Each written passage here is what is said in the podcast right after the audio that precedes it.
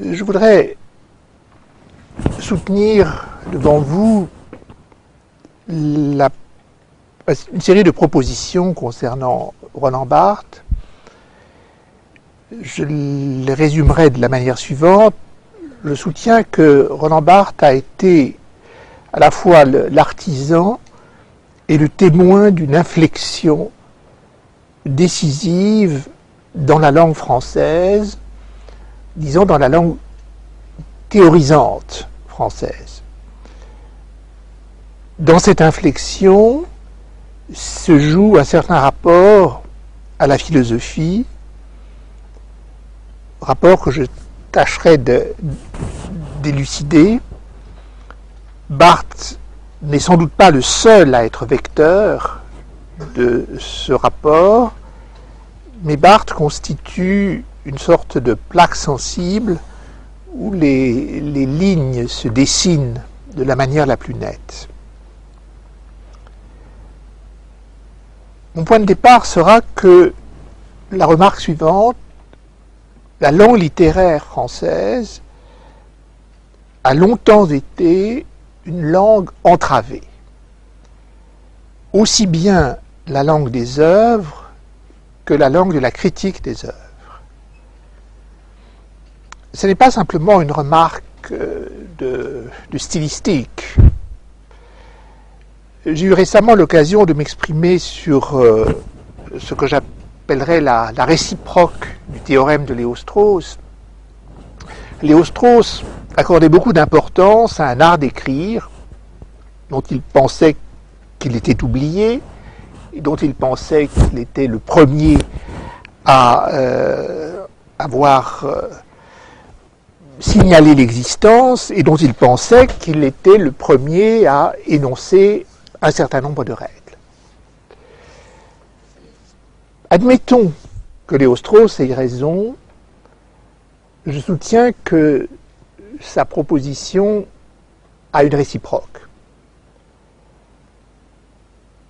L'art oublié que Léo Strauss pointait, il l'appelait l'art d'écrire sous la persécution. Et ma question est la suivante. Que s'est-il passé dans l'art d'écrire quand, après la grande césure de 1789-1815, l'Europe continentale, et en tout cas l'espace de la langue française, entrevoit la possibilité que la persécution s'éteigne? Ma proposition, qui est donc la réciproque de la proposition de Léo Strauss, c'est qu'un nouvel art d'écrire émerge. L'art d'écrire sans la persécution.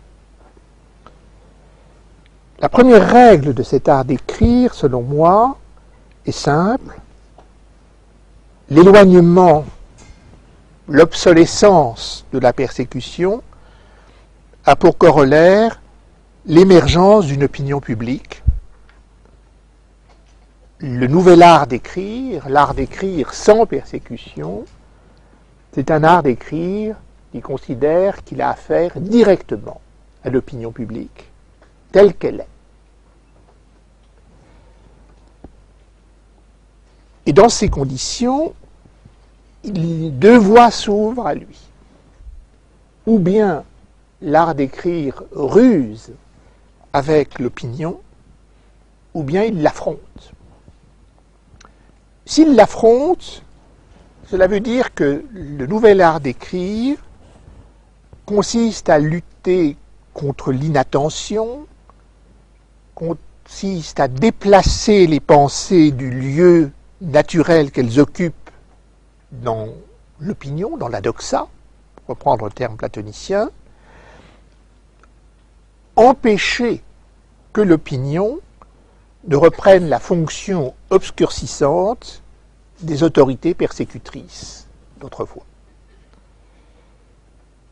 Si en revanche l'art d'écrire sans persécution choisit la ruse, cela veut dire qu'il pense que la doxa ne pourra pas s'empêcher de devenir une nouvelle puissance obscurcissante, qu'elle ne pourra pas s'empêcher de tenir la place des autorités persécutrices, et que par voie de conséquence, il faut construire à l'égard de la doxa des règles de dissimulation, de déplacement, non pas identiques, mais analogues aux règles qui avaient prévalu dans la période de la persécution.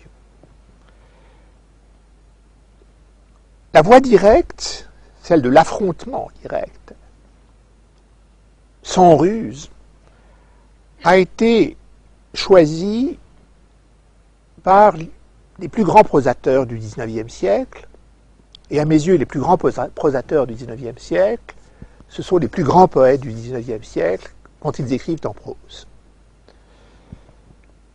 Je veux dire Victor Hugo dans William Shakespeare, je veux dire euh, Baudelaire dans ses écrits critiques, qui sont à mes yeux un sommet de la langue et de la pensée, euh, je veux dire euh, Rimbaud, je veux dire Mallarmé dans ses proses critiques. La voie de la ruse a été choisie par d'autres qui ont leur propre grandeur.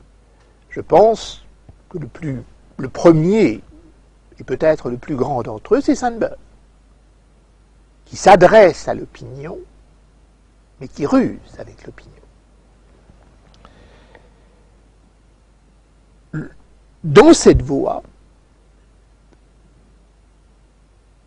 est venu ensuite, je dirais, les triomphateurs. Pour dire les choses clairement, après la période des grands prosateurs du XIXe siècle, c'est la voie rusée qui l'a emporté. Sainte-Beuve, si j'ose dire, l'a emporté sur Victor Hugo.